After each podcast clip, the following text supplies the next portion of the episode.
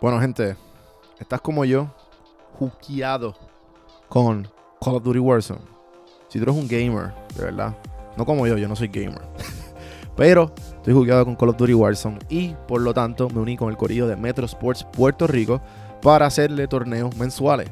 Ahora estamos en el Season 2 de Call of Duty Warzone. Si entras a metrosportspr.com slash COD Warzone, vas a ver el torneo. Está en dúos y tríos. Los que saben de gaming van a entender.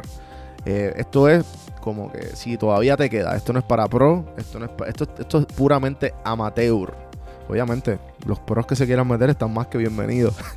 Así que entra a metrosportspr.com slash COD Warzone, si no, en cafemanopodcast.com hay un botoncito bien grande que dice Call of Duty Tournament. Le das ahí para más información. Seguimos, seguimos, seguimos. Bienvenidos cafeteros a Café en Mano Podcast, el podcast que diariamente te hace sentir como si te estuvieras dando un café, pero auditivamente. El café que te brinda inspiración, motivación y evolución. Aquí hay varias maneras de consumir este podcast. Incluye los medios pocillos que son monólogos en la cual comparto mi pensar de diferentes temas. A lo mejor era una persona más de conversaciones. Están las random sesiones, que son conversaciones de temas totalmente random. Y por último, están las entrevistas, hablando de los momentos más profundos del desarrollo de diferentes tipos de personas. Ahora, coge tu café en mano, disfruta, relájate y vamos a empezar lo que hay para hoy. Señoras y señores, pueblo de Puerto Rico, Y bienvenidos a la gente que no es de Puerto Rico a este programa. que se llama Café en Mano. Pues el, el animador, señoras y señores, se llama Juan Víctor. Gracias, Comay, por ese intro. Hoy me acompaña Gino Villarini. Gino Villarini lleva más de 30 años en la industria de telecomunicaciones en Puerto Rico. Con esta compañía que se llama Aeronet Puerto Rico. Y Aeronet lleva sobre 20 años. Me cuenta cómo empieza esta compañía de internet. Te quedas, pero ¿cómo? Y te habla de todas las complicaciones que ha tenido en el camino, todos los retos, las cosas que ha aprendido como empresario a, a sus 46 años. Y tuvimos una conversación muy, muy interesante.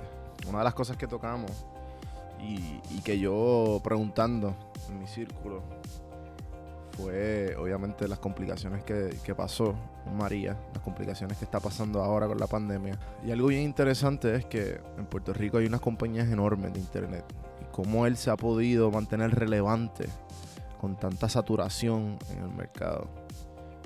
Eh, la conversación estuvo muy buena. Espero que, le- que les guste. El episodio número 300, gente. Esta entrevista está disponible en YouTube. Suscríbanse en donjuandelcampo.com. Vamos rapidito con la entrevista de hoy.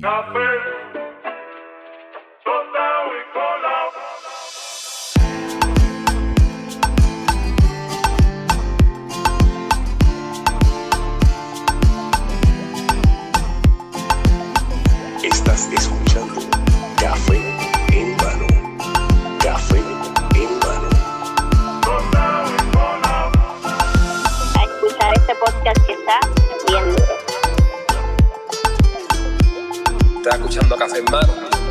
Así que vamos para adelante. Saludos cafeteros, bienvenidos a otro episodio de Café en Mano Podcast.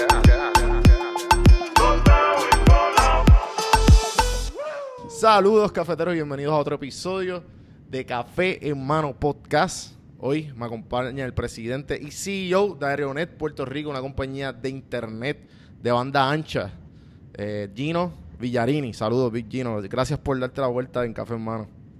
Un placer, eh, muy buenos días o buenas tardes a todas las personas que en algún momento van a estar viendo esta transmisión. Muy contento de estar aquí, que me hayas invitado a esta, esta experiencia, a este blog tuyo eh, o, o podcast, Ajá. según la, la audiencia lo consuma. Así que bien contento de estar aquí contigo. Sí, no, mano, gracias. Estábamos está hablando de los, los problemas técnicos que hemos tenido esta Sí. mañana.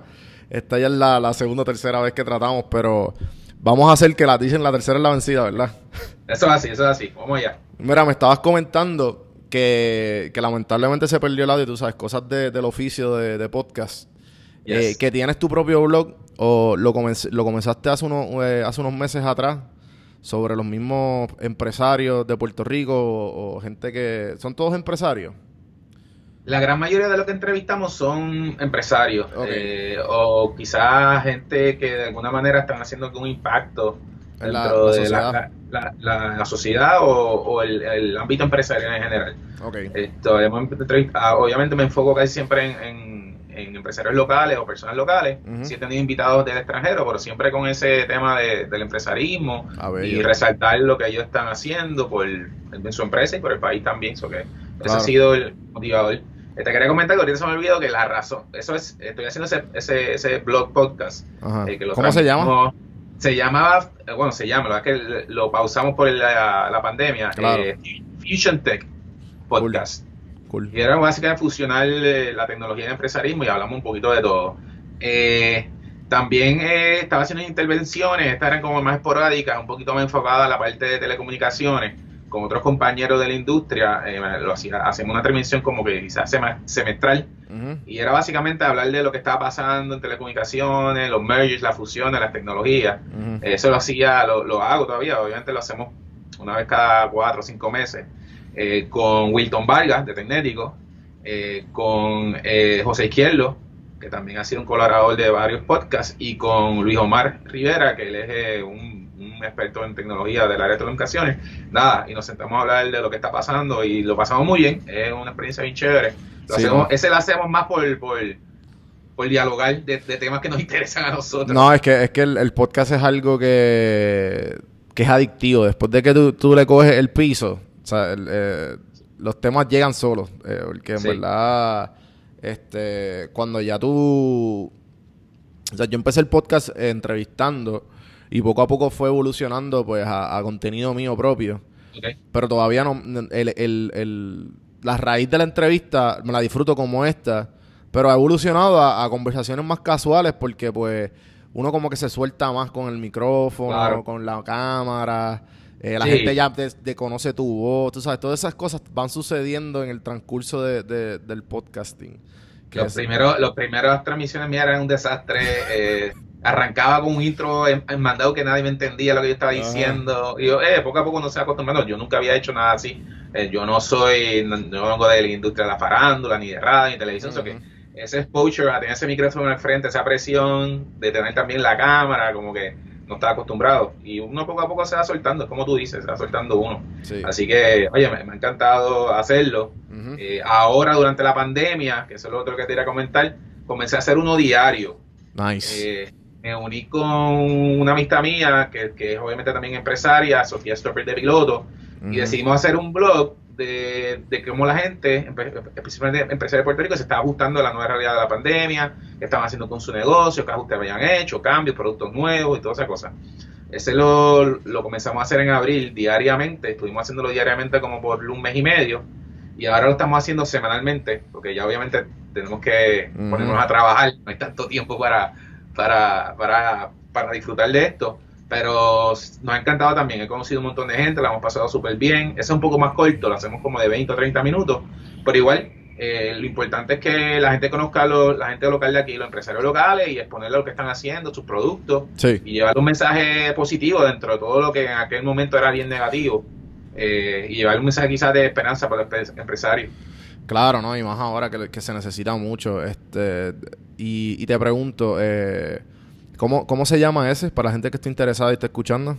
Ese blog eh, se llama Connected at Home y sale los miércoles a las 4 de la tarde en Facebook Live, eh, los- Ujú. los, los canales de nuestras empresas, Aeronet y Piloto, también eh, por LinkedIn Live, eh, soy, Ah, soy nice. beta, beta tester del producto live de ellos, eh, y lo tenemos también entonces las grabaciones en YouTube, están archivadas también. Ah, Así ok. que todo aquel que le interese disfrutar de esas conversaciones, ahí están todas.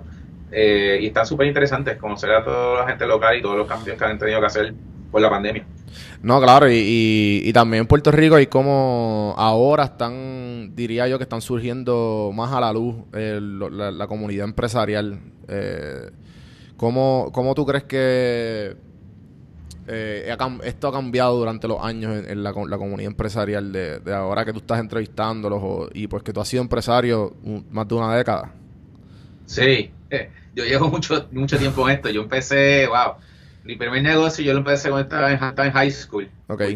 Eh, así que eso fue hace bastante tiempo, eh, casi ya 30 años, digamos. Y nada, en aquel momento eh, mi papá siempre también fue empresario, él tenía una compañía de telecomunicaciones, yo me creé en la industria, él tenía una compañía en aquel momento de, de beepers. Mm, Y yo me dedicaba a vender los beepers en la escuela y cobrarle la mensualidad y siempre tenía como que un grupito de gente que, que era como que... Y pues me buscaba un- unos chavitos por el lado. claro. Eh, después fui evolucionando y, y me quedé siempre en la industria de telecomunicaciones. Puse varios negocios de reventa de teléfonos celulares, pero siempre alrededor de esto fundé también un, un proveedor de servicio de internet en los momentos que era por línea telefónica, por dialog. Eh, así que vengo hace mucho tiempo en el mundo del empresarismo, hasta que obviamente pues muchos fueron fracasos, otros fueron unos semi-éxitos, y hasta que ya hace casi 20 años estoy corriendo aquí a Aeronet, que obviamente pues también fue, fue una idea fundada por mí, eh, Ujú. y llevamos 19 años en ese trayecto. Pero yendo a tu punto, a tu pregunta, Mm, las cosas han cambiado, pero 180 grados. Eh, cuando yo empecé a hacer esto, la palabra empresarismo no se hablaba, no se discutía, era bien, bien, bien mínimo lo que se podía ir. Tú- si tú eras un, tú querías poner tu propio negocio, tú eras un negociante, eh, no era ni empresario, era una palabra como que media rara. Y bueno, eh, eh, en aquel momento yo recurrí a, a- a préstamos de mi familia, a tarjetas de crédito, ayuda, no habían programas de que te enseñaran qué tú tenías que hacer ni nada de eso, era wing it, tú ibas a hacer lo que tú pensabas que era que era con lo correcto. Y, esta, y, Sí, y- y quizás- esto, y este negocio, esta actitud de, de, de- de buscártela, como decimos en Puerto Rico, de, de dónde sale? ¿De, de, de tú ver a tu papá con el, con el negocio de Beepers? Yo, yo creo que sí, desde que yo tengo memoria, mi papá siempre tuvo su negocio. Antes de los beepers tenía el negocio de radioteléfono, antes Mm. que los celulares existieran. Ese, el, el- eh, era eh, radioteléfono como walkie-talkie, comunicaciones para las policías, las ambulancias, esas cosas. Y siempre estuvo en ese ámbito, pero yo siempre lo vi que él nunca tuvo un jefe, él era, jefe, era su propio jefe. Y eso fue lo que más me quizás me enfocó a mí. Yo, una vez yo salgo de high school y en la universidad, yo comienzo a estudiar ingeniería, porque siempre me gustó o sea, traquetear con cosas, ingeniería eléctrica. Eh, pero cuando ya llevaba como mi tercer año, decidí cambiarme porque yo dije, mira, yo no quiero trabajar para nadie. Y eso obviamente viene de mi papá. Eh, él siempre fue empresario y yo dije, yo no quiero tener jefe, yo voy a trabajar para mí mismo. Me cambié de, de, de bachillerato, me movía entonces a otra universidad y terminé mi estudio en administración y mercadeo, que obviamente era lo que yo entendía que me podían ayudar más a yo ser mi propio jefe. Claro. Por ahí seguí. Por ahí seguí. Los estudios quizás me ayudaron en algo, pero casi todo lo demás fue ahí a, a- a golpe y a aprendizaje y a fracaso y a, y a tratar de nuevo. Eh, te- ¿dudaste, ¿Dudaste en algún momento eh, estudiar? ¿Sabes? Cuando, cuando ya tenías de ejemplo, tú, ¿sabes? Que tu papá sí fue su- tu propio jefe. Ya maybe en high school había tenido, tú, como tú diste, los semi-éxitos de ah, uno que otro beeper aquí. Eh, No sé, como que no, no entro, como Sí, que ¿qué mira. hago aquí. Y más. No, no creo. Yo creo que no recuerdo haber dudado. Eh, y quizás al final ya cuando Eso- me gradué ni recogí mi Eso es más ahora de Millennial y de, y de Gen Z. Pero eso más ahora, eso Sí. más ahora, esto, porque obviamente tenemos los ejemplos, oye, Sí, el- el- Bill el- Gates, ajá. Mark Zuckerberg, que comenzaron y tuvieron unos dos años de universidad y se fueron, pues, eh, pero para mi tiempo como que todavía existía bien fuertemente que tú no tienes que tener un bachillerato. Para o ser alguien en la vida o para si vas a tratar de hacer un negocio, si se te fallaba y fracasaba, pues poder tener algo como que fall back into, tú sabes, Claro. un plan B. Así que no me pasó quizás por la mente quitarme de estudiar, pero cuando me cambié de bachillerato, como que ya tenía mi negocio como que corrió un poco eh, cuando estaba finalizando y ni siquiera fui a buscar el, el diploma porque como que no le di el valor al diploma. Sí, sí, sí. Todavía no lo he buscado. Debe estar allí sagrado, ahí el chivo. Qué gracioso. Eh, y, y ven acá, este, cuando acabaste el estudio, los estudios, ¿qué, qué negocio tenías en ese momento? Ese negocio tenía eh, una cadena de tiendas que vendíamos teléfonos celulares, revendíamos. Eh, teníamos Ok. unos contratos con en aquel momento lo que era Movistar, Soncom, Singular Wireless. Y básicamente nosotros vendíamos los teléfonos con los planes de servicio de ellos a, a cambio de unas comisiones que ellos entonces se le proveían a, a estas tiendas. Yo tenía tres Mm. tiendas. No me fue, no fue un wow, tremendo negocio, pero tampoco era malo. Me pues, podía vivir de eso. En ese momento ya, yo, yo me gradué de la universidad y al poco, poco tiempo, al, al año me, me caso. eso que estaba comenzando mi familia y eso pues por lo menos me ayudó a, a tener una base eh, económica relativamente estable para poder seguir mi, mi, mi familia y crecerla. Claro. So, eh, Y... Pero luego de eso, pues, disculpa. No, no, dice, continúa, continúa. Nada, después de eso eh, comencé, mientras estaba corriendo esa tienda, yo comencé a experimentar, porque me surgió desde la génesis de Aeronet, básicamente fue que donde yo vivía, cuando estaba casado, la casa donde yo estaba, no había servicio de internet eh, relativamente rápido, lo que llamamos rápido en aquel momento, Ujú, porque ujú. todavía, todavía el internet en esa área estaba por línea telefónica y era extremadamente lento. Y yo buscando maneras de poder llevar el internet rápido a mi casa fue lo que básicamente surgió Aeronet. Yo en mi, en mi negocio de, de celulares habilité un área en el almacén para experimentar con equipos, porque obviamente tenía un trasfondo de telecomunicaciones, porque trabajé cuando joven con mi papá, mi papá me obligaba a trabajar todos los veranos con él en su negocio. Tenía un trasfondo también un poco de, de cómo funcionaba un ISP, un proveedor de servicio de internet, cuando fundé la compañía de internet por, por, por teléfono, que eso duró como seis meses.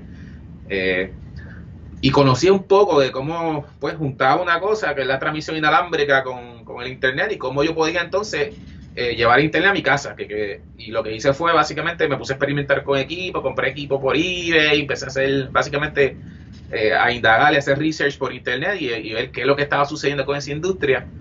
Y puse dos y dos juntos two, two plus, two is four básicamente. Y contraté un servicio de internet rápido en mi oficina, puse una torre en el techo de la oficina y, transmitía a un montecito que quedaba cerca de mi casa. Fui a casa de la señora y llegué a un acuerdo con la señora y le pagaba 50 pesos mensuales, puse unas antenas en el techo de esa, señora y de ahí retransmitía a mi casa. Y con todo ese embeleco, pues yo estaba feliz en mi casa con internet rápido. Eh, y tan pronto el vecino se entera, ah, pues yo quiero eso, y el otro vecino quería, y yo, espérate, espérate, aquí hay, aquí hay un negocio que podemos hacer. Eh, y decidí, mira, voy a vender mis tiendas de celulares y le voy a meter full a esto, a ver qué pasa. Y así fue. Eh, los primeros años estuve ahí solo, era un one man company, los primeros 3, 4 años. De, contaba quizás con alguna, una ayuda de vez en cuando de familiares, que yo los contrataba part-time o algo para que me ayudaran a hacer ciertas cosas. Pero los primeros tres años, pues fui yo solo ahí, haciendo de todo un poco, eh, montando equipos, instalando en la casa de los clientes, facturando, vendiendo, you name it. Eh, y, y, oye, por cuestión de suerte o quizás timing correcto, eh, el internet explotó y así creció mi compañía.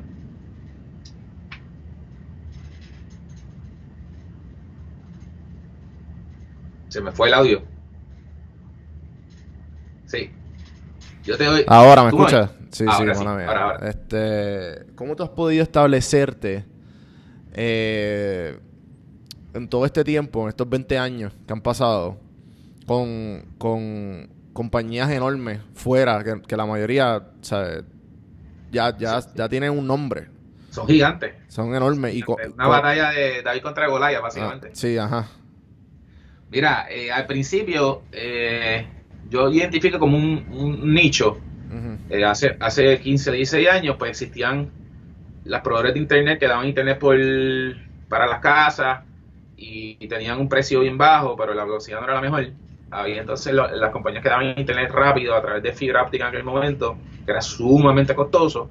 Y entonces en el medio había un hueco que nadie estaba llenando. Y yo decidí eh, enfocarme en dar un servicio de internet confiable, que daba una velocidad razonable, que no fuera muy lento, eh, quizás no la velocidad que podía dar por una fibra óptica en aquellos, en aquellos tiempos, pero que fuera eh, lo suficientemente veloz para que las empresas y los pequeños negocios pudieran, les fuera útil. Y ponerle un precio que fuera en el medio. Y identificamos como que ese nicho y por ahí empezamos a básicamente a, a escarbar, antiguamente, porque eh, era de uno a uno el cliente, el cliente que podíamos y la gente que confiaba en una compañía nueva versus los otros. Eh, fue, fue un poco difícil, pero fue quizás encontrando esos, esos nichos poco a poco. Y mientras la compañía entonces empezó a crecer, pues entonces empezó a coger un poco de nombre, de reconocimiento en, en, en- en la industria. Y ya entonces se convierte en un, se convirtió en un, quizás un poco más, no más fácil, pero menos difícil. De Sí, poco a poco se va convirtiendo más, más fácil. Pues, pues, con el- obviamente, cada, cada día le vas poniendo un poquito y un poquito hasta que... Pero todos los días, como quiera, hoy en día, 19 años después, seguimos batallando contra los gigantes. Eh, Sí, por eso que, que esa mentalidad... es me- me- me- o sea, hice varias preguntas... le- el- le, le dije a varias personas que te iba a entrevistar. Y, y, y, y esa, y de todas las, de todas las personas que le pregunté, esa, esa pregunta estaba constante. La de cuál es la cómo, cómo, cómo llegaste a, pues, a- cómo sigues compitiendo con, con estos gigantes que hay en el mercado y un mercado tan saturado y vers- y versus lo que tú estás haciendo ahora- hoy día y, y, esa- y de, dónde, na- de dónde nace esa mentalidad ¿sabes? De y cómo te adaptaste Yo creo que, primero, nunca tuve miedo de competir con los grandes, como que no me, no me creaban ningún issue. Eh, no sé si fue por, por ser osado o algo así, pero nunca pensé, ah, estas gente son gigantescos, no voy a poder hacer nada. Eh, lo otro fue eh, rapidez. Eh, nosotros, al ser una compañía más pequeña, somos mucho más ágiles, podemos hacer las cosas mucho más rápido. Y eso me refiero tanto a dar servicio a los clientes como a adaptarse a las necesidades del cliente. O sea, tú puedes pensar que una compañía gigante, multinacional, pues adaptarse a las necesidades del mercado le va a coger un poco de tiempo. Porque, oye, tiene que pasar por un proceso, tiene que verlo 20 personas, whatnot. Acá, si yo identifico una necesidad de un cliente, sea cual sea, yo puedo rápido decir, mira, mañana vamos a sacar este producto porque eso es lo que está saliendo ahora. Y eso también obviamente nos ayudó mucho, esto, ser competitivo en, responder a las necesidades que el mercado tiene, tanto el mercado de pequeños y medios negocios, como quizás también el mercado residencial, y identificar esa necesidad del cliente y darle también un servicio por encima de lo que ellos esperan. Nosotros aquí somos bien enfocados en, en dar el, el mejor servicio al cliente. Eh, oye, no somos perfectos, siempre va a haber problemas, siempre va a haber fallas. Porque, oye, estamos trabajando con humanos y con tecnología, que Claro. ninguna de las dos cosas son perfectas. Pero lo importante es de que cuando entonces hay un problema, tú lo puedas resolver rápido y por allá el servicio al cliente de que sea eh, eh, por encima de lo que quizás ellos esperan, tú sabes. Eh, you under, the, under promise y you over deliver. Sí, esa es la ha sido básicamente de- el de modo. Sí, Sí, sí. sí, sí. entonces, mano, yo, yo la primera vez que yo me acuerdo haber escuchado de, de fue en la comunidad, cuando empecé a escuchar los podcasts de Puerto Rico. Sea, de momento hubo como este, sea, este boom de, de Aeronet. Eh, de- de- conozco dos o tres podcasts que tú, que, que auspicia o son parte Sí. del... Que, ¿por, qué, ¿Sabes? ¿Por qué podcasting? ¿Sabes? ¿Por qué... ¿Qué, te, qué, qué dijo como que, ah, no, yo me voy a meter ahí? Mira, eh, el primer podcast que nosotros hicimos fue el de Chente. Ok. Y fue en contra de. Yo decidí auspiciar y fue en contra quizás de las opiniones de aquí internas. Porque obviamente el contenido de Chente es un poco eh, controversial. Sí, sí. Lo puedes entender. Y nosotros, nuestro mercado es mercado de, de empresarios y Ujú. un poco más serio. ¿Tú me entiendes? Pero yo dije, oye, yo soy empresario y yo soy fan de Chente, yo lo escucho. Ajá. So que si yo soy empresario y lo escucho, tiene que haber otros empresarios que también lo escuchan. Y nada, oye, yo no conocía a gente, yo lo escribí por un día, mira gente, soy fan tuyo, me gusta tu clase y me gustaría auspiciarte. Y ya pues vamos a vernos. Y nos reunimos, y hicimos un, oye, cliqueamos, hicimos un buen, tú sabes, Sí, sí, una un- buena relación. Me encanta lo que estás haciendo, qué sé yo, ah, pues, ah, pues vamos. Y así fue. Y, y fue como que algo innato. Obviamente yo también, te tengo que aclarar, que cuando yo hago esa relación con Chente, ya yo venía eh, haciendo un cambio en mi forma de pensar. Yo antes pensaba, eh, cuando comencé la empresa, yo pensaba que el advertising, eh, quizás, mm, o marketing, a pesar de haber estudiado marketing, eh, pensaba que, que quizás eh, era overrated, digamos. Y yo me enfocaba más en el word of mouth Mm. que los mismos clientes nos recomendaran, etcétera. Y poco a poco fui cambiando de parecer, empecé a escuchar eh, a, a Gary Vaynerchuk, El duro. ya tú sabes. Yo soy discípulo, tranquilo. Caí en su doctrina Ajá.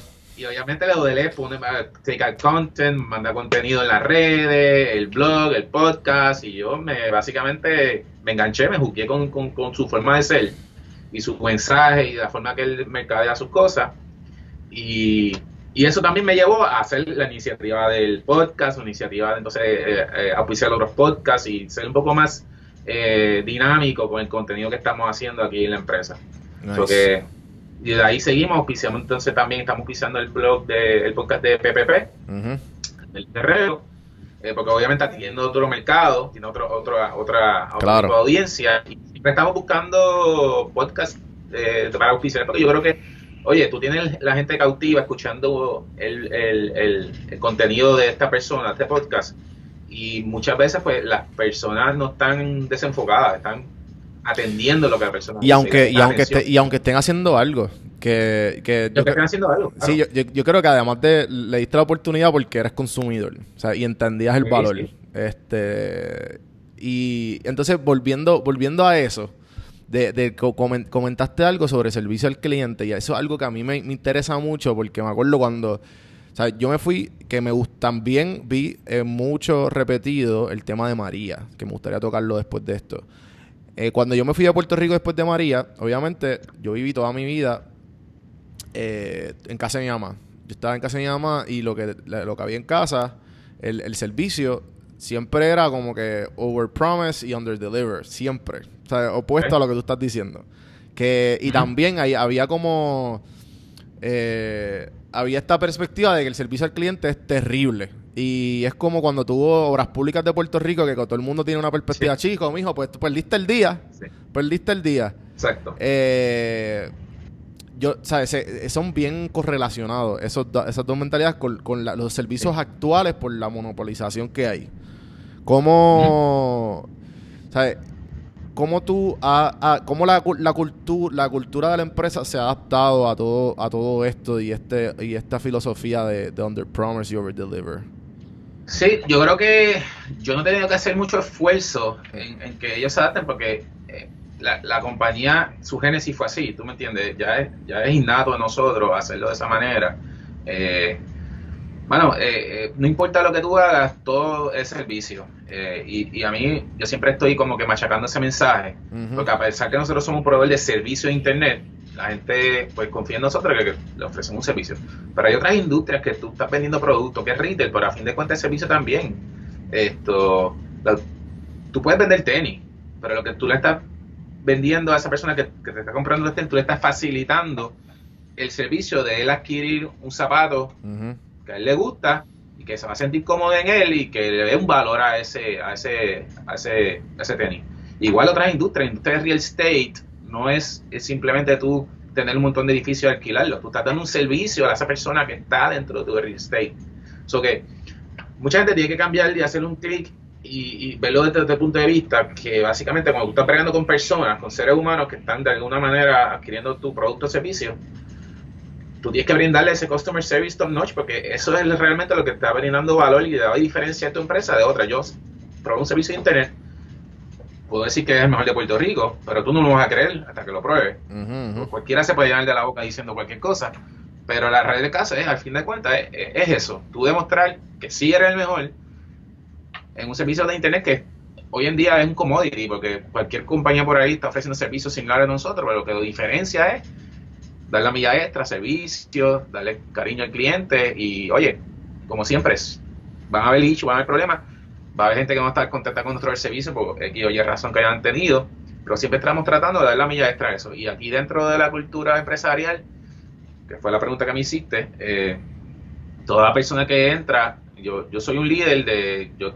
o por lo menos trato, o pienso que lo soy de esa manera, que demuestro, que, que yo, yo demuestro el, el yo, yo soy un doer, básicamente, yo aquí en la empresa, yo entiendo que podría hacer casi todos los trabajos que están aquí dentro de la empresa, y me gusta demostrarlo y ser, ser, ser un líder de esa manera, que la gente me vea a mí demostrando lo que yo quiero que ellos hagan. Así que quizás de, de esa manera muevo ese mensaje y no tengo que estar machacando, mira, el mejor, el mejor servicio, de que el mejor servicio, sino que mira, ellos me ven a mí haciéndolo. Que de esa manera es que, es que esa, esa cultura se va impregnando con ese mensaje. Sí, sí, lead by example.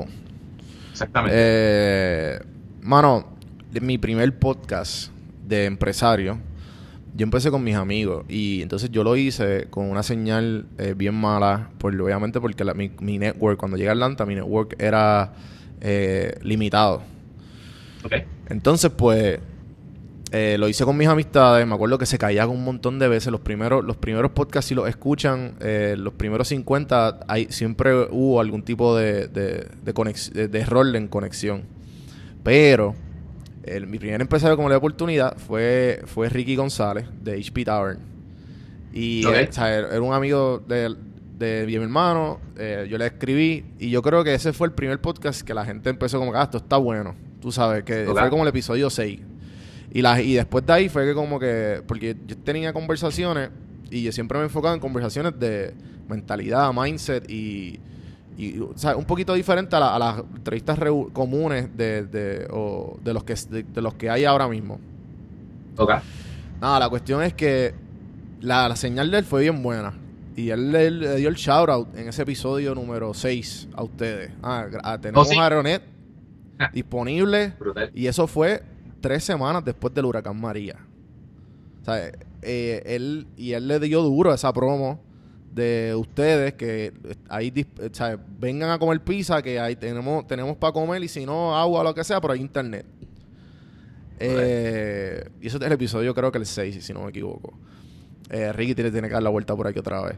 Y, y en las preguntas que hice de- del círculo mío de, eh, de empresarios y, y de gente, que, de entrepreneurs y de, de todo, la misma pregunta constante, eh, antes y después de María. Cuéntame qué, qué, qué, ¿sabes? ¿Qué, qué pasó ahí? Mira, Eh, eh, ¿Cuál fue, cuál fue ese- esa odisea? Porque todo, todo, todo empresario puertorriqueño tiene una, una historia diferente. Definitivo, María fue tremendo dice para nosotros, más cuando nuestra red de infraestructura eh, está instalada en, en- en los techos, en las torres de telecomunicaciones. Eh, así que te puedes imaginar que, que fue, eh, te, pu- te puedo decir que el día después de María, eh, más del 95% de nuestra red estaba en el piso. Sea por cualquier razón, ya sea porque el equipo estaba averiado, porque no había electricidad, porque inclusive hubieron unas cuantas torres que se cayeron no eran torres de nosotros, pero teníamos equipo en esas torres y estamos arrendados y se cayeron al piso full. Impresionante. Así que eh, yo llegué aquí al otro día, vi ese desastre y no me dieron ganas de llorar. Lo que me dieron ganas de decir, "Ay, tenemos que seguir adelante. Eh, esto hay que resolverlo lo más pronto posible para poder nosotros darle servicio a, a los clientes que, que, que están esperando que nosotros ten- probemos ese servicio, porque en ese momento, cuando las comunicaciones iban a ser más importantes para aquí, para Puerto Rico, eh, oye, tuvimos un montón de problemas. Tuvimos problemas, obviamente, tenemos que reemplazar un montón de equipos que se habían dañado. O sea, la lluvia, sea, los equipos estaban afuera puestos. Se supone que se van a prueba agua, porque en un huracán la lluvia viene hasta de abajo para arriba. Se metía la lluvia por, por, por donde no se tenía que meter y se dañaban los equipos. Mira, nosotros podemos estar hablando horas de esto, pero quiero resumirlo y no ser muy largo. Nosotros, para poder resolver ese problema, en aquel momento nosotros éramos unos casi 50 empleados, tuvimos que duplicarnos en, en planta de, en plantilla con contratistas que, que utilizamos para que nos ayudaran, o sea, que nos duplicamos a ser 100, 100 empleados.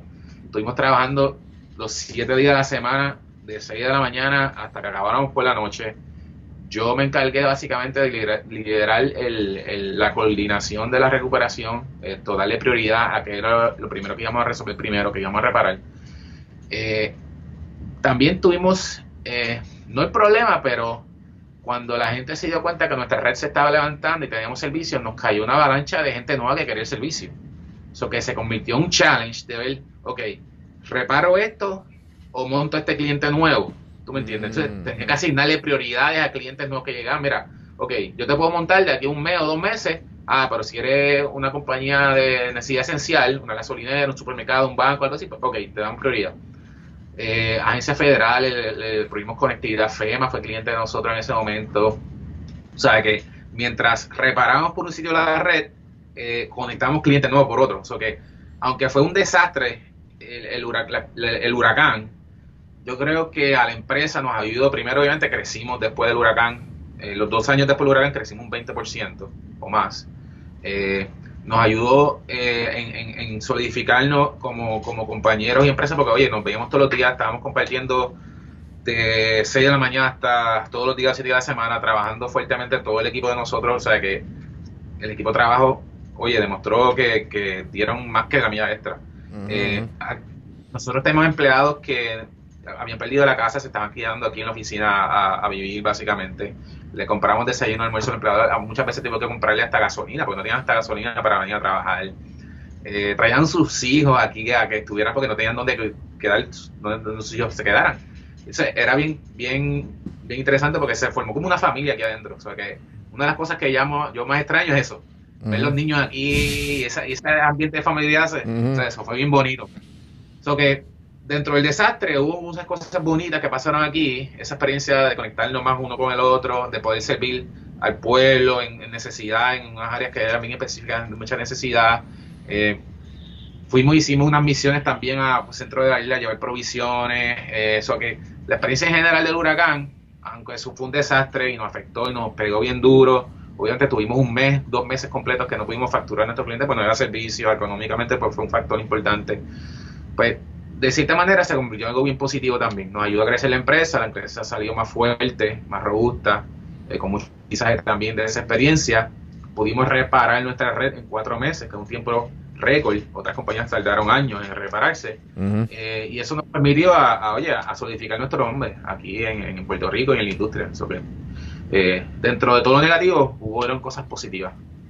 Sí, no, este, yo creo que, como yo le digo, el, el, el bittersweet que, que María, para muchas personas, definitivo, como que todo el mundo Sí. tú vienes, como que eh, María fue, yo, yo sé que este podcast, muchos de, de los invitados, o sea, el, la- el gran porcentaje son puertorriqueños y, y muchos de ellos empezaron el negocio o el negocio boomed after, o sea, después de María.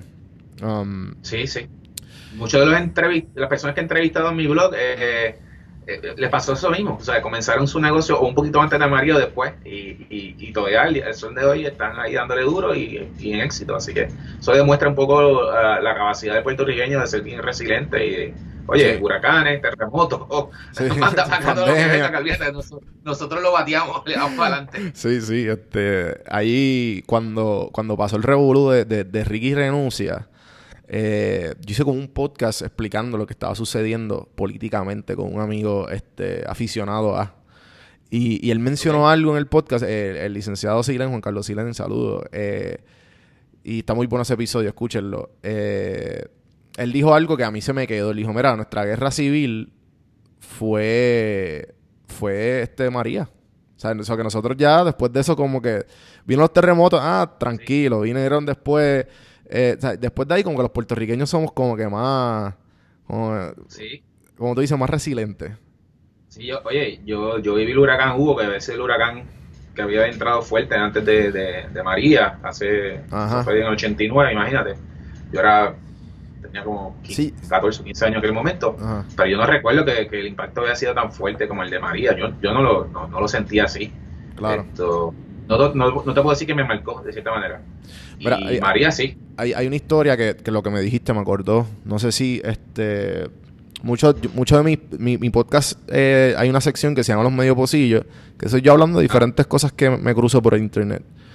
Um, y uno de ellos, yo hablo mucho de la filosofía estoica, que es básicamente la, la, la, eh, si- no sé si la conoce o me imagino que sí.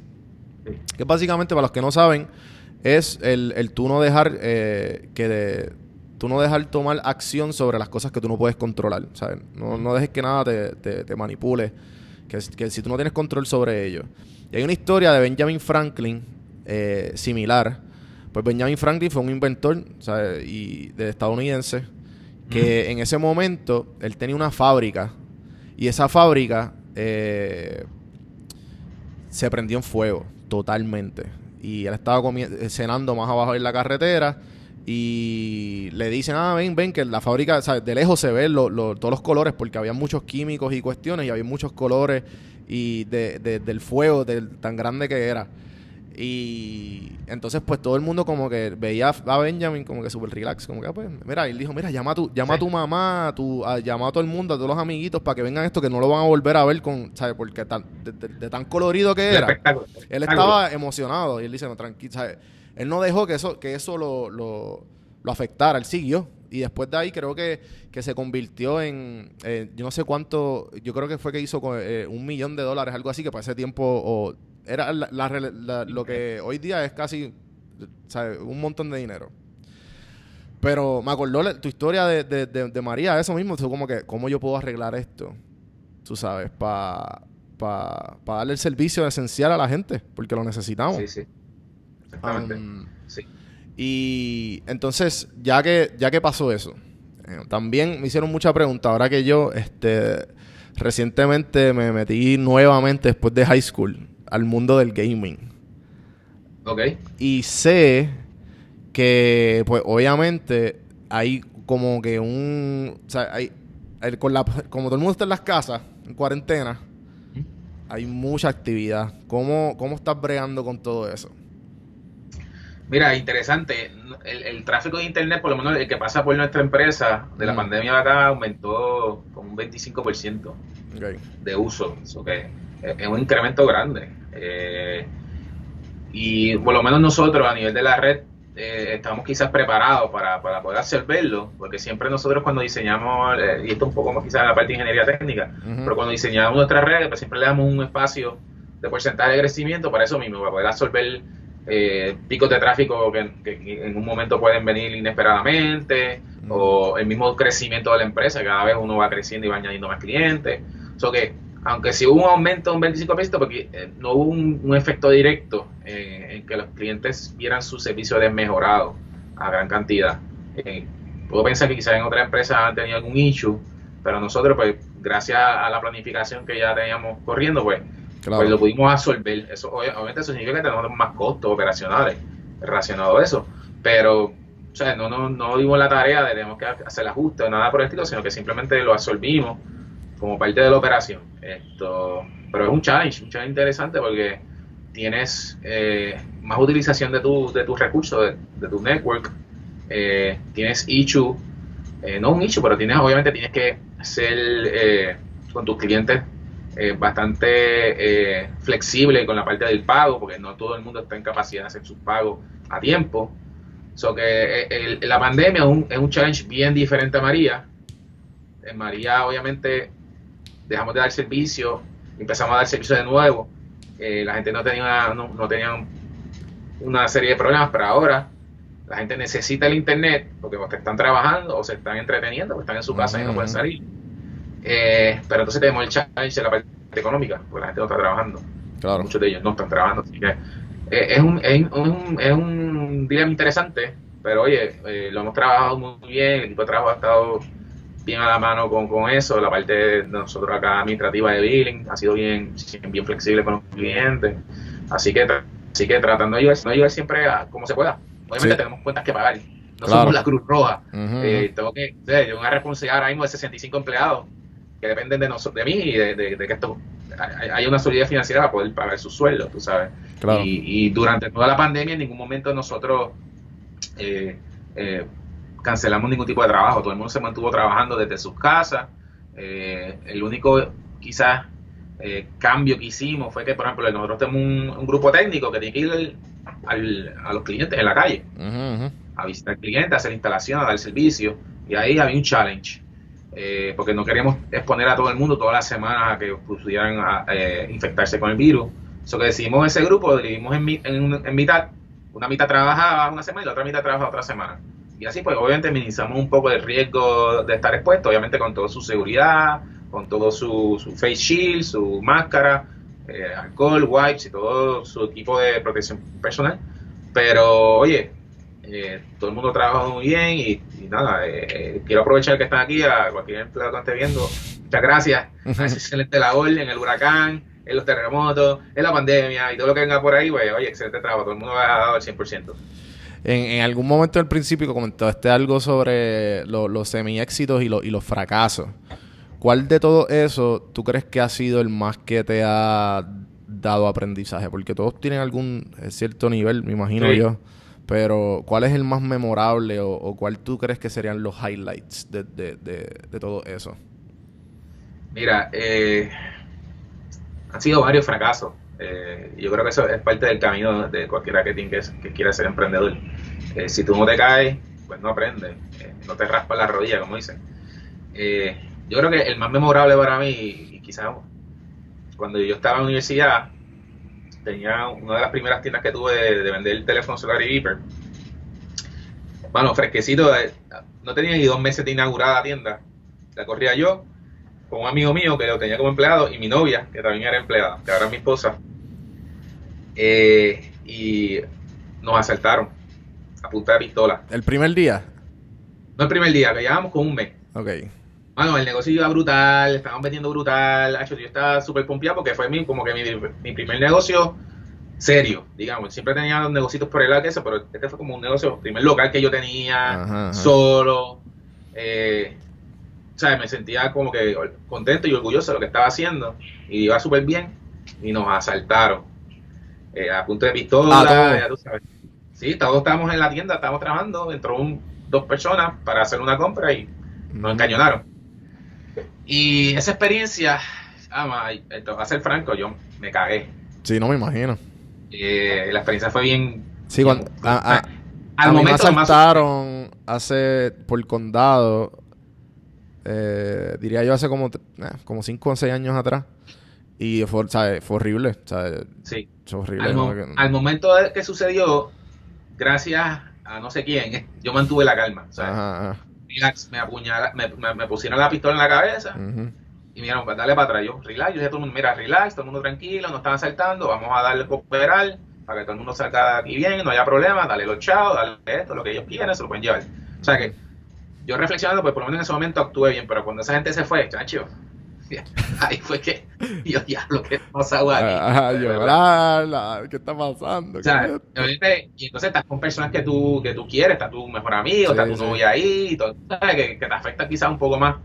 En ese momento yo tenía como unos 20, 21 años y, y, eh, se convirtió en un fracaso porque decidí vender la tienda, decidí, mira, me voy a quitar, todo es mucho riesgo, estar quizás en esta localidad, eh, y vendí la tienda a pérdida, ¿sabes? Mira, eh, conseguí a alguien que la comprara y toma, dame tanto chavo y olvídate. Y lo que, todo el esfuerzo que he invertido ahí, el dinero que yo poco a poco he ahorrado para montar la tienda, inclusive yo, yo la arreglé, la pinté, ¿sabes? Le metí sudor. Pues lo perdí en, en un abrir y cerrar de ojos. Eh, eh, y puedo pensar de que 20 años después quizás esa decisión no fue la correcta, quizás lo hice por, por, por, por inmadurez o por miedo, eh, quizás me hubiese mantenido ahí, hubiese crecido ese negocio un poco más, pero oye, uno aprende, uno aprende de, Sí. de ese fracaso, quizás un fracaso monetario, porque sí tuve otras empresas que, que las traté y fue un fracaso total a nivel económico, pero sí lo veo como quizás un fracaso a nivel de toma de decisiones, quizás no me quise arriesgar lo suficiente en ese momento para seguir con la tienda, pero oye, uno aprende de eso, uno aprende de eso. Sí, sí. No, no, confía. Yo aprendí que no, no, no volver a estar en condado después de las 3 de la mañana. Después de las 2 o 3 de la mañana. No, muchachos, ahora menos, ahora puñalas allí y todo. sí, sí. No, eso es horrible, eso es horrible. Este, definitivamente eh, una, una experiencia bien trágica y, y- y uno se queda con, con eso para siempre. Me acuerdo que de- hasta estuve uno, unas semanas y uno, diría yo hasta meses, como que mirando así después que iba al carro. Era- Sí, súper Sí, sí. PTSD, cabrón. Sí, yo, yo, yo tardé como, como dos años en, en montar otro negocio más, o sea, en lo que, Wow.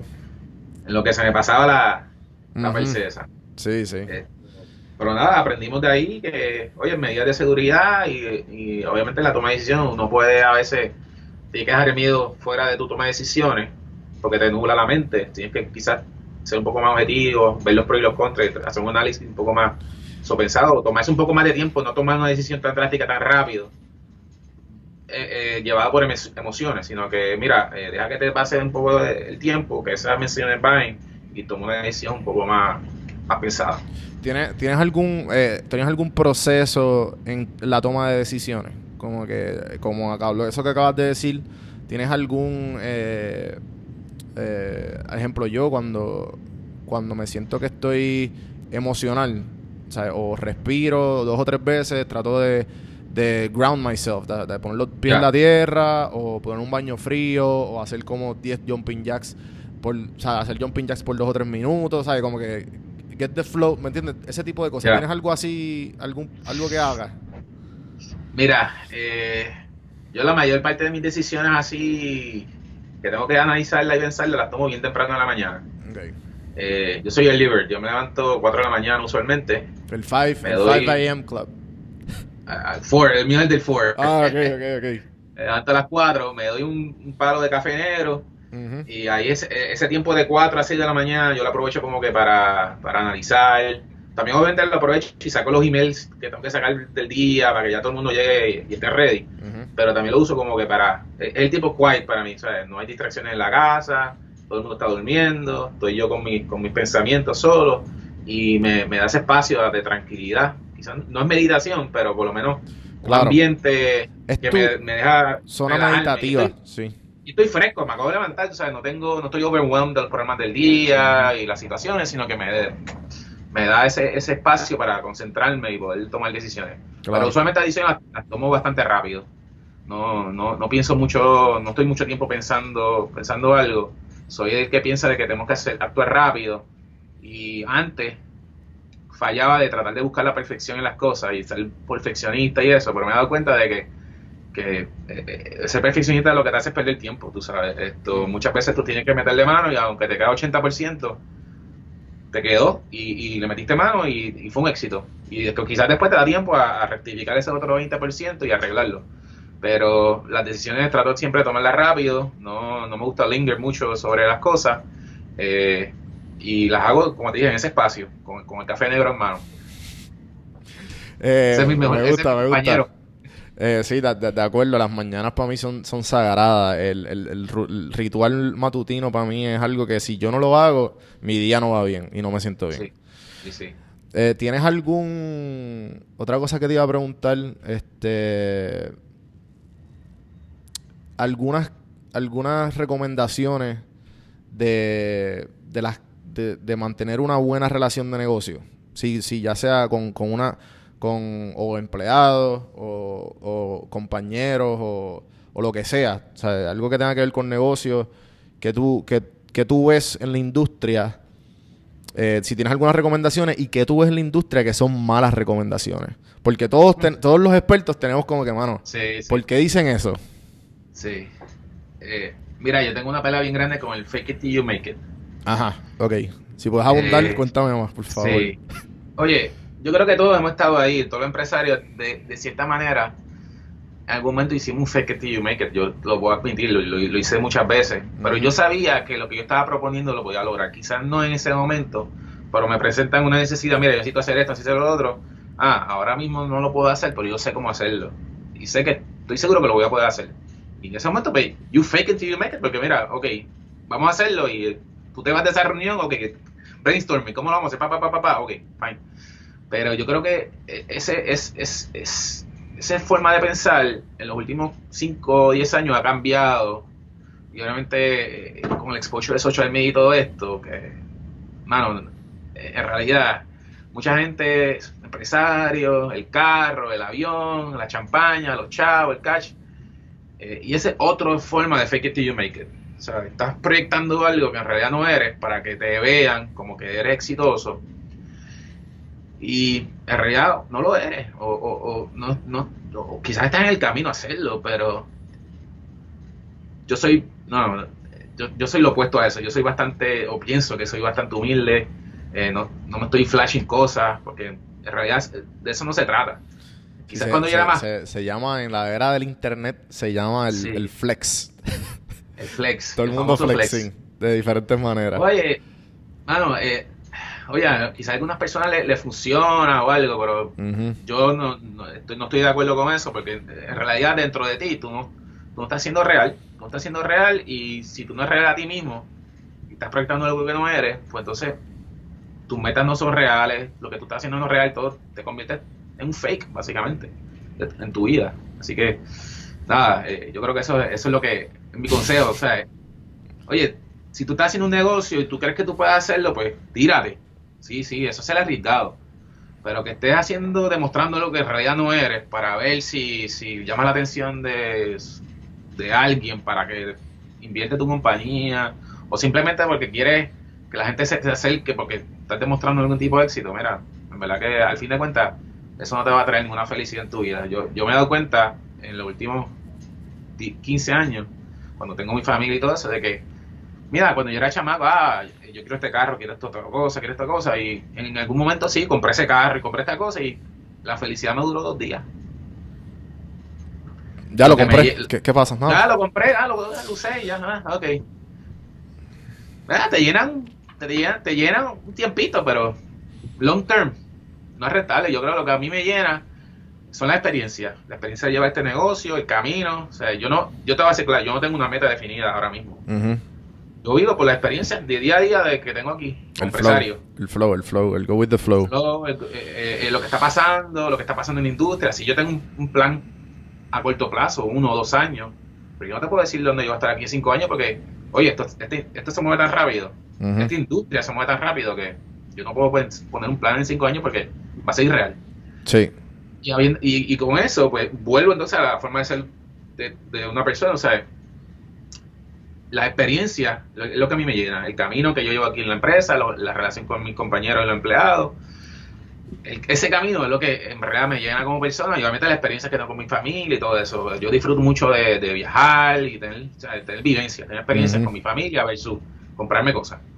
Oye, tampoco te voy a decir, te voy a negar que, que- que- que- que tengo una cachambra de carro y, y- y una porquería de casa porque, oye, no voy a ser franco, tengo, oye, tengo una casa buena, tengo un buen carro, pero lo- no es lo que me, no es mi driver, no es mi driver. Y, y mucha gente que está empezando quizás ahora más jóvenes, ya yo tengo 46 años, soy un poquito más, más viejito, esa ahí, yo creo que es parte de la madurez, Ujú. todo el mundo pasa por ese proceso y van a ir aprendiendo poco a poco que de la vida eh, no se trata de las cosas, sino de, de, de quiénes están a tu lado y las experiencias que vives con ellos. Yo creo que a fin La- de cuentas la- la- las cosas y los títulos también. Yo, yo cuando mi primera experiencia de negocio fue PR Sin Filtro, yo me acuerdo que me ponía CEO en el título, de Entrepreneur, Sí, sí. y en verdad, este pelagato que... eh, Oye, pues, to- oye, todos pasamos por eso. Yo, yo vine a usar el título de CEO hace unos dos o tres años, porque, yo- oye, ya la empresa era relativamente grande, ujú. Eh, había más gente aquí ahí que, que, que, que ameritaba tener como una estructura y tener Claro, a la gente. Mucha gente le gusta eso. eh, pero y- y pienso igual que tú. Yo, la parte del título, como que doesn't mean anything to me. So, Sí, sí. whatever. Está. Si van a mi LinkedIn, mi LinkedIn dice CEO, dice Chief Everything Officer. Porque hay que hacer de todo aquí. Aquí yo hago de todo. COO. De todo. Eh. Si hay que limpiar limpio, si hay que. Olvídate. Lo que hay que hacer hay que hacerlo. Me encanta. Mano, y, y entonces, para pa, pa más o menos ir acabando esto ya, eh, ¿cuáles son tus thoughts en el, en el gaming industry? Ya que estoy metido en esto, y pues obviamente sin internet no hay multiplayer y no hay cross-platforms y toda esta cuestión. So, ¿qué, qué, qué, qué ves en, el, en, en tu, con Aeronet o tu pensar como, como CEO de la compañía? Mira, me- voy a ser un poco más estratégico y salgo de lo que es Aeronet y lo veo más Ok. a 30 altura. Ok. Bueno, eh, la conectividad cada día se vuelve más. está más expandida y más rápida. Eh, la capacidad que tú vas a tener en tu casa o en tu lugar de trabajo, tener conectividad a velocidades imaginables hoy en día, eso está a la vuelta de la esquina. So que yo creo que el futuro, el futuro del gaming y del entretenimiento en general, a través de medios digitales, eh, wow, es, algo que yo creo que ahora mismo, si nos podemos comenzar, nos vamos, le vamos a coger miedo. Eh, realidades virtuales, eh, cosas quizás de películas, de que, oye, quizás no el año que viene, pero 5 o 7 años, te sientas en una silla, te pones tus gafas, te desconectas full del mundo, porque vas a estar inmerso en una, reali- en, en una realidad virtual que va a ser tan real para ti que, que la vas a vivir. La vas a vivir como si fuera, ah, mira, sí, de verdad. Sí, sí. Así que, oye, eh, eh, y eso, oye, gaming, entretenimiento, lo que sea, eh, eh, Sí, los VR, los VR definitivo como que ahora, ahora mismo hay, hay un sitio aquí cerca que en Atlanta, eh, que no me acuerdo el nombre ahora mismo, creo que se llama The, eh, Vortex, no me acuerdo, Ah, no es importante, no es relevante. Y, y, ellos son como, como un lugar que tú vas y tienen como tres o cuatro simuladores, pero son los simuladores estos que, que tienen hasta los... eh, las trotadoras de gimnasio. Ajá, ajá, sí, que tú En- vas corriendo. Entonces te lo, te lo pones y, y, ¿sabes? y es literal y te cobran, si son una aventura de 10 minutos, 15 minutos, te cobran como 40, 50 dólares, pero tienen aventuras de, de Avengers, de, de, ¿cómo se llama esto? De um, eh, Jumanji y ahora una Sí, de sí. Star Wars. ¿Sabes? Que tú como que durísimo, ¿me entiendes? Eh, so que hay, hay unas cosas que, pues, obviamente, que, que dan miedo de lo, de lo real que se va a sentir. como tú dices. Exactamente, y lo vas a ver, este, eh, oye, en cinco años, eh, esto que estamos haciendo tú y yo, lo vamos a hacer con Sí, como si nada. Como los hologramas nada, de Star Wars. Así. un holograma. Ahí va, wow, ahí estamos, sí. Sí, sí, sí. Y, y, oye, y, y si vamos un poco más a, a- profundo en el tema, si seguimos lo que la, la research y el development que se está haciendo con, te- con integraciones humanos, inteligencia artificial como el Neuralink que está haciendo Elon Musk, Eh, Elon Musk, sí. Sí, lo, lo que vi. tú vas a tener un chip en tu cabeza, pues mira, te tienes el chip en la cabeza, pues tú tienes interfase para conectarte. Y seguramente, en vez de estar corriendo en la trotadera, para sentirte que estás corriendo, te acuestas una cama, pero la integración de ese, de ese chip con tu sistema nervioso es uno que te sientes que estás corriendo. Ujú, Eso que va a ser, va a ser, va a ser real. Exacto. Va a ser No, real. eso, eso da miedo. Y él dijo que ya, que en dos o tres años iba a estar ya eso. set. Sí. Eh, Y todas las aplicaciones que te puedes imaginar que van a venir con eso. Así que eh, va a estar interesante el futuro. Mano, pues. Pero espero durar mucho para verlo. Sí, igual yo, igual yo. El- creo que aquí, hasta aquí podemos dejarlo, el, el- el podcast. eh, creo que se habló un poquito de todo. Sí, súper. El, espero que la hayas pasado bien. Oh, Que- excelente. Me encanta hablar de, de lo que sea. Eh, Nos quedamos bastante enfocados, no, no salimos mucho, como en el caso de Joe Rogan. En Joe Rogan se empiezan a hablar de extraterrestres, de, de Asian Aliens y todas esas Sí, cosas. sí, sí, sí, no, hay mucha tangente, pero, pero yo trato siempre cuando son entrevistas de si quieres después volvemos y veo que eres fan de Star Wars, nos podemos envolver sí, sí, sí. Claro. y un par de cositas te puedo volver a invitar. Yo tengo Yes. otra sección que, pues esto es más entrevista y lo trato de enfocar con preguntas y, y así. Y tengo otra sección que es randomizaciones, que es mu- mucho más casual y es como que, ah, cuéntame, ¿qué estás haciendo? ¿Qué estás viendo? ¿Entiendes? Pues cuando, cuando quieras. Y, y lo cuadramos, mano, en verdad. Este. Entonces, que- lo, lo último que te quiero preguntar y lo, y, y lo que te voy a dejar ahí el, el micrófono y el, el spotlight, que, que, qué Ok. solicitud, qué recomendación o, o que tú quieras pautar, lo que, ¿sabes? ¿Qué, qué le quieres decir a la gente que escucha Café en Mano y la gente que está entrando, los oyentes nuevos, eh, aquí en, esta, en la plataforma? Eh, wow, eso, eso es bien amplio. Sí, sí. Eh, dame por dónde me enfoco. Oye, si, si quieres ser empresario, me voy por el empresario primero. Si quieres ser empresario, eh, ser empresario no es fácil. Eh, yo sé que hay, hay, hay mucha, mucha comunicación que de cierta manera te quieren pintar el mundo del empresarismo que es un mundo fácil.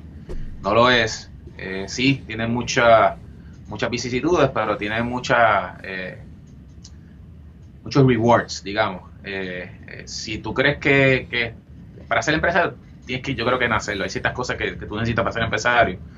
Eh, tienes que probarlo. Tienes que probarlo, pero tienes que hacer un self-check y ver si en realidad es lo que tú quieres o no. Porque no es un camino fácil.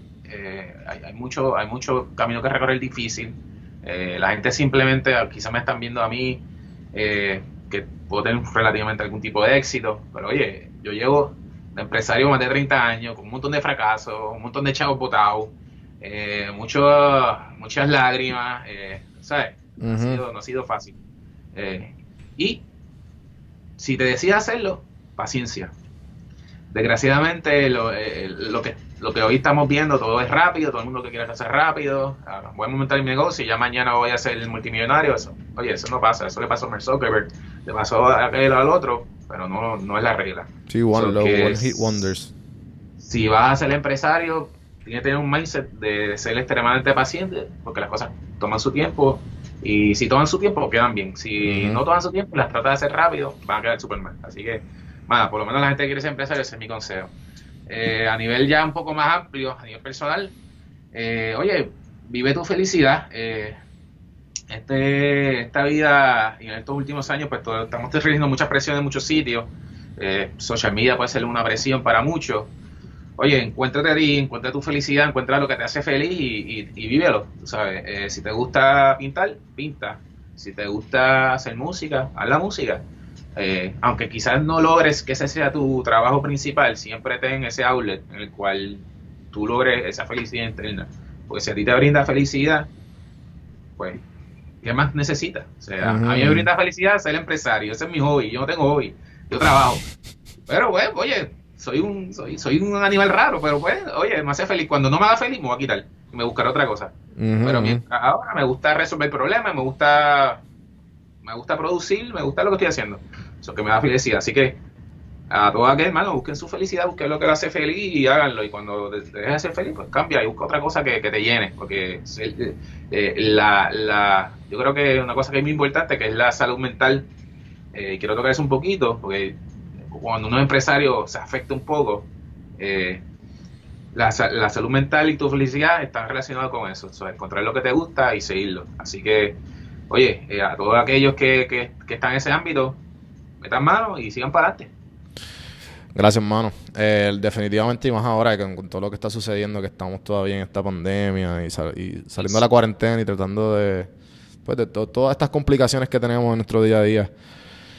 Eh, pues, de- ¿Dónde te conseguimos? ¿Dónde, qué, qué- ¿Cómo podemos hablar con Gino? Y obviamente, ¿dónde se suscriben para Onet? Bueno, no, mi intención no es vender arones porque yo soy el peor del vendedor del mundo.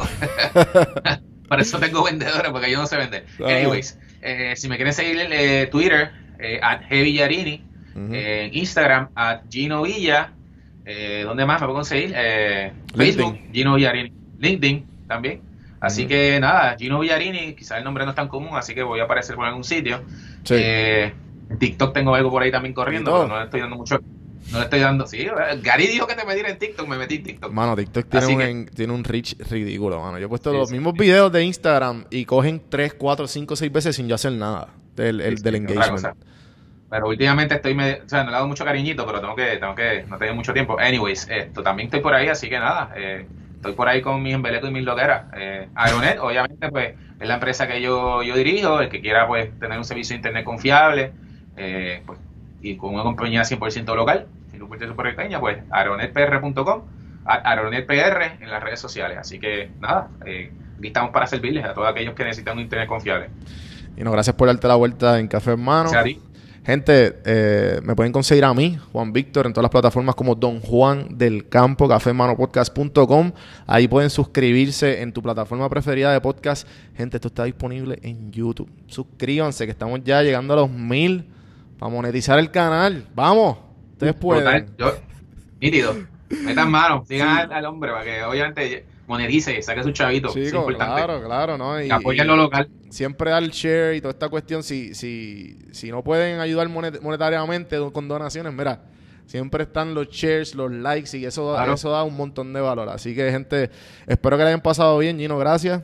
Y la, hasta la próxima, gente. El podcast es traído a ustedes por Puerto Rico Sin Filtro. Puerto Rico Sin Filtro te ayuda a ti con tu negocio, con tu marca personal y especialmente con tu podcast. Yo soy parte del equipo de PR Sin Filtro y si entras a cafemanopodcast.com y ves el botoncito de reservar consulta, vas a ver todos los servicios que ofrecemos. Ya hemos ayudado a gente con los intros, eh, haciendo su podcast, creando sus páginas, bueno, con un montón de cosas. Así que acuérdate, me escribes a mí en Don Juan del Campo en todas las redes o entra a cafemanopodcast.com para más información. Por si no sabía, Café Mano es parte de la red de podcast de PR Sin Filtro. Si entras a prsinfiltro.com slash podcast, ahí están todos los podcasts que poco a poco la familia sigue creciendo. Ahora mismo está el Pocket con Ana Resto, repara tu crédito y mejora tus finanzas. Y si te pasas preguntando por qué el cielo es azul, por qué caen rayos